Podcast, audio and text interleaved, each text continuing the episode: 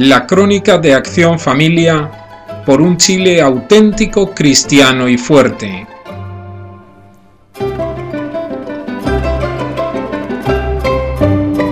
Estimado radio oyente, cuando usted ve a las personas en los lugares públicos conectadas a tantos aparatos diferentes y tan desconectadas unas de las otras, le puede surgir una pregunta.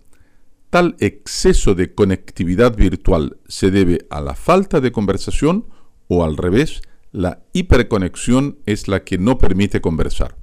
En realidad es difícil responder a esta pregunta, pero una cosa seguramente le es fácil de observar la conversación está muy venida a menos entre nosotros. Y sin embargo, ella es el principal medio que tenemos no sólo para comunicarnos en el sentido práctico y utilitario de la palabra, sino y muy principalmente en el sentido más alto de lo que significa comunicarse. En realidad la conversación es un verdadero arte, que otrora fue muy apreciado y practicado por todas las clases sociales y todas las generaciones chilenas. No era fuera de lo común que al sonar el cañonazo de las doce en el Cerro Santa Lucía, los santiaguinos que habían parado a conversar con un amigo se despidieran sorprendidos de cómo el tiempo les había pasado sin notarlo, entretenidos como estaban en la conversación. Ella aún resiste en pequeños ambientes los últimos ataques del individualismo. Y naturalmente el ambiente donde la conversación aún debe ser más cultivada es precisamente en la familia, pues es allí donde todos comenzamos a comunicarnos, a oír, a hablar y a ser escuchados. No es exagerado decir que una de las razones por las cuales los matrimonios muchas veces duran muy poco tiempo es por la falta de cultivar la conversación entre los esposos. Similar situación se da entre padres e hijos.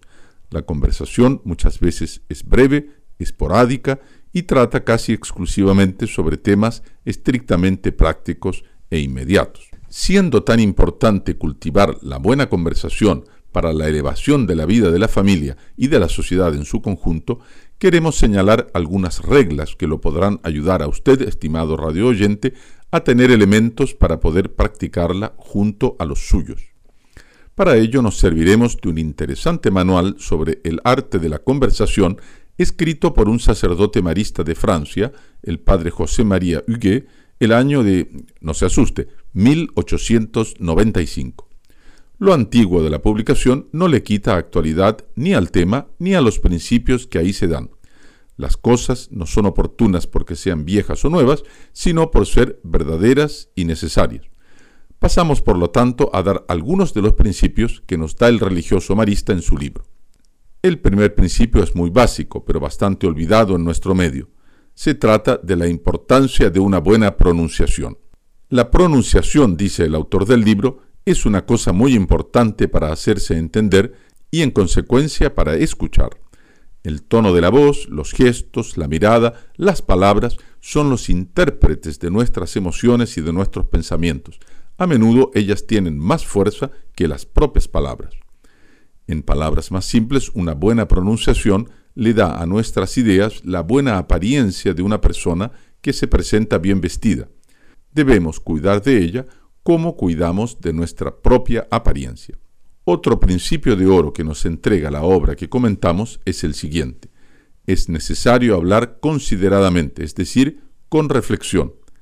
La primera regla para hablar bien es pensar bien. Cuando sus ideas estén ordenadas y precisas, sus palabras serán claras. El hombre justo, dice el profeta David, ordena todas sus palabras por la prudencia. Y agrega el eclesiastes, el corazón de los insensatos está en su boca y la boca de los sabios está en su corazón. Cuán oportuno sería que los comentadores de televisión, los periodistas y los opinólogos de todo tipo y forma tomaran esto en cuenta antes de dirigirse al público. La pobreza del vocabulario es muchas veces consecuencia de la pobreza de la reflexión. San Francisco de Sales, un gran predicador y escritor del siglo XVII, decía que a él le gustaría tener un botón en sus labios, para tener la necesidad de desabotonarlo cada vez que hablase y de ese modo tener más tiempo para meditar lo que debía decir. Otra de las enseñanzas que este manual de la conversación nos proporciona trata de la importancia de saber escuchar. El talento de escuchar parece fácil de adquirir y sin embargo él es bien escaso. Pocas personas lo poseen porque él pide una forma de abnegación de sí mismo. Y sin embargo, ¿cuánto tenemos a ganar con él? No solamente nos hace ser más amables, pero él nos hace aprovechar para nuestro goce el espíritu de los otros. Seguramente usted muchas veces oyó que a algunos matrimonios les faltó comunicación y que por esta causa la unión de los esposos entró en crisis. Por eso cuán bueno sería que antes de casarse los novios ya tomaran el propósito de saber escuchar uno al otro.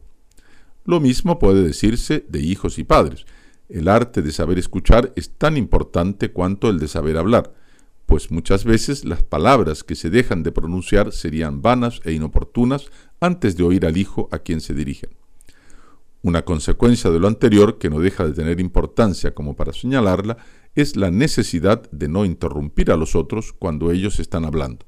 Deje decir a los otros cuando usted ya habló, recomienda el autor de la obra que venimos comentando. Dé a los otros el tiempo de responderle y tenga la fuerza de callarse cuando ellos hablan.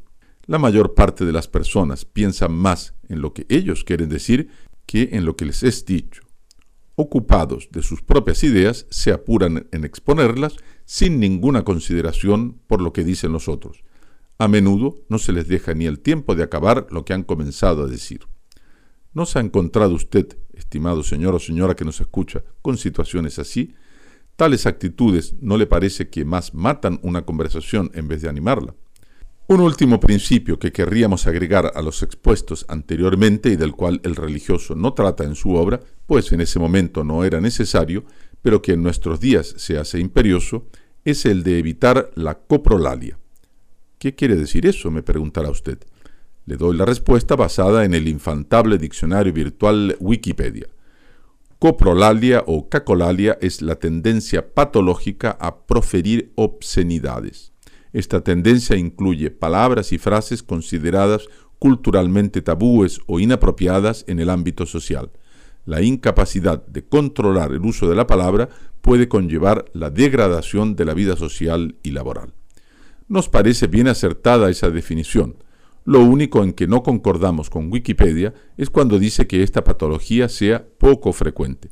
Lamentablemente, la coprolalia parece ser actualmente muy frecuente y altamente contagiable. Casi se diría una plaga que no solo degrada a las personas, sino a toda la convivencia social. Para concluir este comentario, cuide a sus hijos, enséñeles a reflexionar antes de hablar, de hablar con claridad, de expresarse con palabras adecuadas y de no admitir la cropolaria. Usted así habrá contribuido no solo para formar bien a su hijo, sino al enriquecimiento de toda la sociedad. Esto fue la crónica de Acción Familia por un Chile auténtico, cristiano y fuerte.